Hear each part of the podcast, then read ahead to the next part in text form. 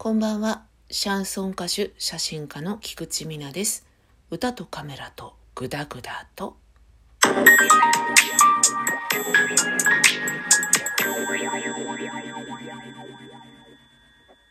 今日はノンアルコールビールを飲みながらお送りしております。休館日を設けた方がいいかなと思って何本か買ってきたんですよね。とはいえですよ。まあ、根っからのお酒好きなのでビールの誘惑に負けっぱなしでございまして全く減らない。ということで、えー、ソフトドリンクのようにして飲もうかなって思ってですね。ちなみに今は単純に喉が渇いてでシュワッとしたものが飲みたいなと思ったので愛飲しております。今日は久しぶりにミュージシャンとしてのお話をさせていただこうかなと思ってております。私、シャンソン歌手なんですよ。こう見えて。ホームページなどもございますので、そこで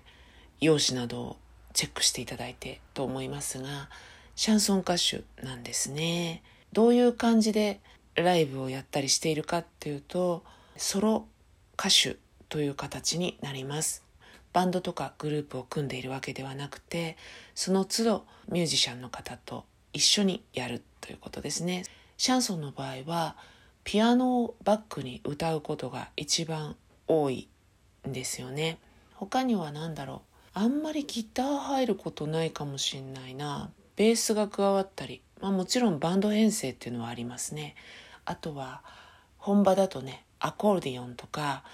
バンドネオンとかそういった楽器が入るというかそれがメインっていう時もあります。とりあえずはピアニストさんと一緒にやることが多いんですけどね、えー、もともと私はバンドマンだったんですよ。バンドを組んでいた時期もあるんですけど一番長くやっていたのが女の子と2人でバンドじゃなくてユニットやっていました。その時もジャンルは違うんですが鍵盤の音楽をバックにやっているという形だったんですよね。でソロになるにはもちろん理由があって一つはジャンルを変えたっていうことがあるんですけど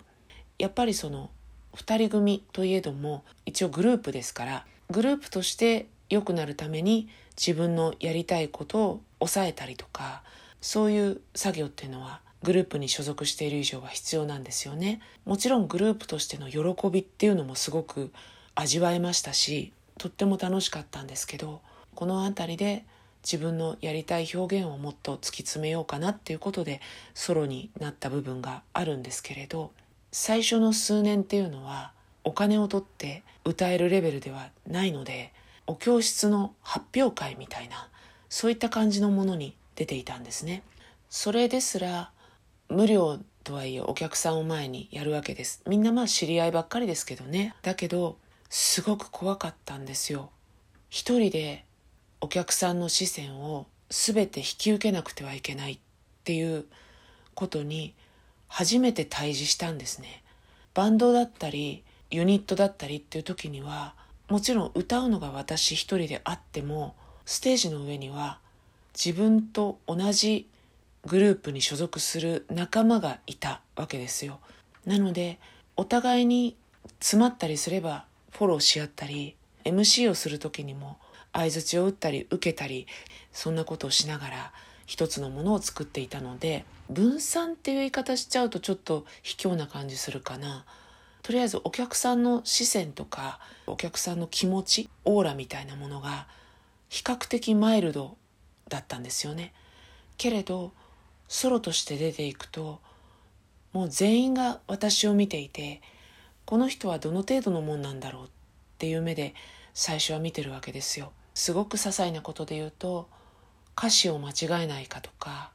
うまくリズムに乗れるかとか無数に突き刺さる何十人何百人っていうお客さんの視線を私一人の体で受け止められるのかなとかそれが一気に襲ってきてもうほんとねお客さんの視線に体が射抜かれるような感じがしたんですよね。ものすごく怖かったです。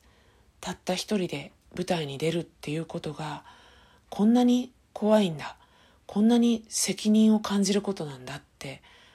痛感しましたね。でそれは今でも感じます。とっても怖い。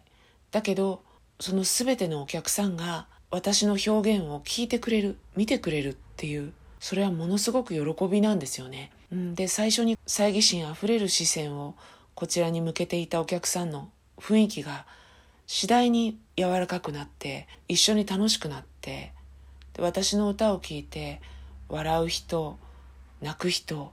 目をつぶって聞き入る人そういう人がこうステージからも見えるようになってくるとこんなにいいことないなってもちろんバンドでもその喜びっていうのは感じるんですけど射抜くような視線がマイルドになるっていうグループの良さがあるっていうことは喜びもグループとしての喜びなんですよね。それがソロになってお客さんが私の歌を受け入れてくれた。それで何か感じてくれたっていうのがダイレクトに伝わるんですよね。いろんなことが。だから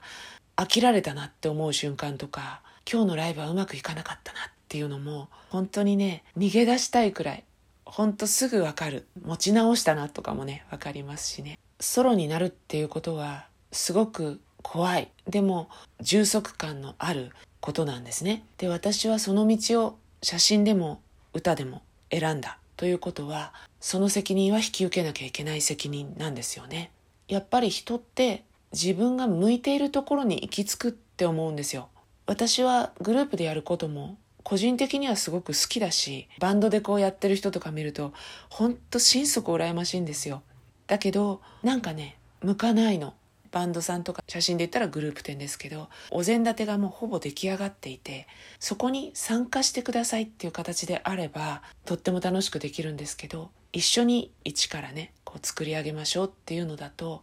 うまくできないんですね。それはとっても悲しいことだなって思うこともあるんですけどでもその代わりに私はソロアーティストとして歌でも写真でも一人で立つっていう方を選んだんだからそっちで頑張っていこうって思っています。コロナもね、少し落ち着いてきたら、ステージ再開したいなって思ってるので、その時には、そんな大口叩いた私の様子をぜひ見に来てください。それでは今日はこの辺で、歌とカメラとグダグダと、